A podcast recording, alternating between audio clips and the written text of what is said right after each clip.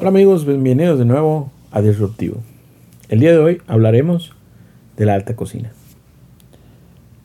Pues bueno, empezamos. La alta cocina. Eh, soy una persona a la que le encanta la comida. Creo que la comida es, es algo hermoso. Creo que la comida es, es una forma de amor, es una forma de expresarnos, es una forma de comunicarnos, pero también es una forma de refugiarnos, es una forma de premiarnos, es una forma en la que nosotros nos hablamos. Sin duda alguna, la comida es una de las maravillas del planeta. Y bueno, a quien no le gusta una buena comida, ¿verdad?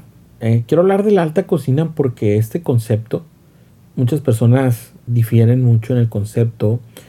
Y, y bueno, no soy un chef, no soy un gastrónomo, solamente soy un aficionado a la cocina. No he probado comidas de todo el mundo. Pero de nuevo, la regla de disruptivo es, no me crean, saquen ustedes sus cuentas. Hace, hace un tiempo fui a un restaurante de comida china en la ciudad. No es el mejor restaurante de comida china, sin embargo es, es un buen restaurante. Y me, me invitaron a este restaurante a comer, caro, por así decirlo, eh, pues en este restaurante ordenamos un platillo, un platillo agridulce. Y, y cuando llega este platillo, quedo un poco en shock. Porque el agridulce todos lo conocemos, ese, es ese mengambrea, esa, ese gravy espeso que está como brilloso, grasiento, ¿no? Y en este caso no, me entregaron algo más parecido a un caldo y con un capeado muy diferente, una textura muy diferente. Me extrañó muchísimo, la verdad. Pero sin embargo, al momento de probarlo, fue una explosión de sabores en mi boca. Fue algo muy cabrón. Hubo una sensación después de probarlo muy ligera, con unos sabores muy notables, muy presentes y muy armoniosos. Y fue donde dije, verde, esto es alta cocina. Esto le acaba de, de enseñar un mundo nuevo a mi paladar.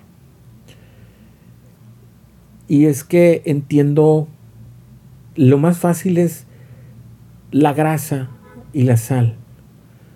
Dicen que la grasa es el conductor del sabor.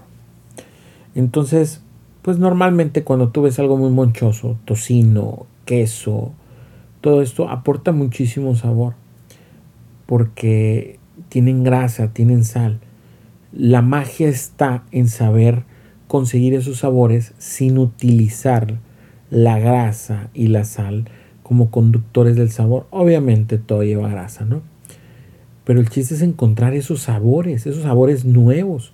Estamos acostumbrados a un taco grasiento, una hamburguesa grasienta, un sushi grasiento, fritos, todo frito, entonces empanizado, pues ahí está el sabor. Yo recuerdo en un tiempo, cuando estaba joven, hubo un tiempo que, aunque ustedes no lo crean, fui vegetariano. Sí, por dos meses, ¿no? Es una jalada, pero, pero viví en el tema de lo vegetariano, conocí un poco ese mundo. Y te cuento, eh, fue por medio de una apuesta. Yo estaba laborando en una empresa y mi jefe, una persona ya mayor, pero con un cuerpo de chamaco, él me dijo que yo no soportaría. Y, hicimos la apuesta y obviamente empecé con mi régimen vegetariano. Pues, pues ahí te voy, ahí te voy al súper a comprar pues, brócoli, zanahoria, rábano, lechuga, papa, de todas las verduras, frijoles, arroz porque pues para mí vegetariano era comer vegetales. Entonces sí, la primera vez que llego, ah, y compré soya, mucha soya. Compré un paquete de soya sabor res, un paquete de soya sabor pollo, un paquete de soya sabor soya, todas las soyas. Y yo dije, pues ya está, soya sabor res, hago comida, ¿no? Y, y no, ¿no? Pues llego, preparo la soya como me dice la bolsa y hago una combinación de verduras, preparo un arroz blanco y le aplico la soya y me sirvo mi plato, mi majestuoso plato. Contenía papa, zanahoria, obviamente soya sabor res. De este, le, sí, le puse, le puse soya líquida, soya negra, la llamada salsa china. Sal, pimienta y listo. Perdón, me dispuse a comer mi tan agradable plato vegetariano. Fue la experiencia más horrible que ha habido en mi vida. La soya tiene una textura de trapo. Para mí fue como comer trapo, como si hubiera agarrado una de esas camisas de leñador de franela, la hubiera picado y la hubiera sofrito. Esa era la textura de la soya. Fue algo horrible para mí. Y yo dije, ¿cómo pueden vivir así? Sin embargo, eh, no flaqueé y seguí. Entonces mi dieta se empezó a convertir en frijoles y ensaladas con aderezos. Porque la cocinada mm, no era tan buena. En algún momento probé unos chayotes rellenos, que fue una experiencia como un círculo del infierno. Fue lo más malo y horrible que probado en mi vida. Pero bueno, cuando platico con mi jefe, me, obviamente, ¿no? Me dice, ¿cómo estás, güey? Y me dice, ¿sabes qué? Mañana te voy a invitar a comer a un restaurante vegetariano para que pruebes la verdadera comida vegetariana. Ok, dije yo, pues una comida gratis. Fuimos a un, a un restaurancito como, como escondidito, así de esos de colonia. Creo que se llamaba El Señor Sol, en la ciudad de Hermosillo fue esto. Llegamos y, pidió el guiso del día. Me entregaron un plato con un guiso como carne roja, con arroz y, y, unas monedas empanizadas. Cuando probé aquello, era algo delicioso. Tenía un gravy que tenía como betabel, un sabor a betabel, y una textura magnífica y era soya. Las monedas no eran otra cosa que calabacitas capeadas. Sin embargo, sabían muy bien. Y el arroz tenía las más hermosas texturas y contenía verduras. Y salí encantado, de verdad. Salí encantado. Había conocido una nueva eh, línea gastronómica, culinaria. Y mi jefe me dice, es que eres muy güey. Lo que pasa es que la soya no tiene sabor. Tú cuando guisas algo con carne, la carne es la que lleva el sabor a los guisos. Por eso dice, no cualquier persona es vegetariana, porque tienen que aprender a cocinar, dice. A cocinar de verdad, a encontrar los sabores, a potencializarlos. Tienes que hallar la forma de brillar, hacer brillar a una calabacita, dice. Lo más fácil es guisarla con res o freírla y vas a tener un buen sabor. Sin embargo, no es la manera, eso no es cocinar, me dice. Entonces entendí, fue cuando yo entendí lo que era la alta cocina.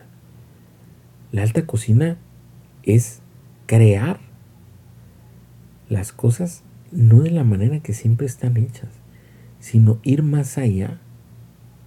Eso es la alta cocina.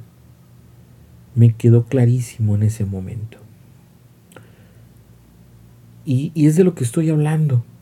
En ese momento cuando probé en esa comida china aquel agridulce y vinieron esos sabores a jícama, apio, sabores frescos, dulces, pero a la vez frescos, recordé aquel restaurante.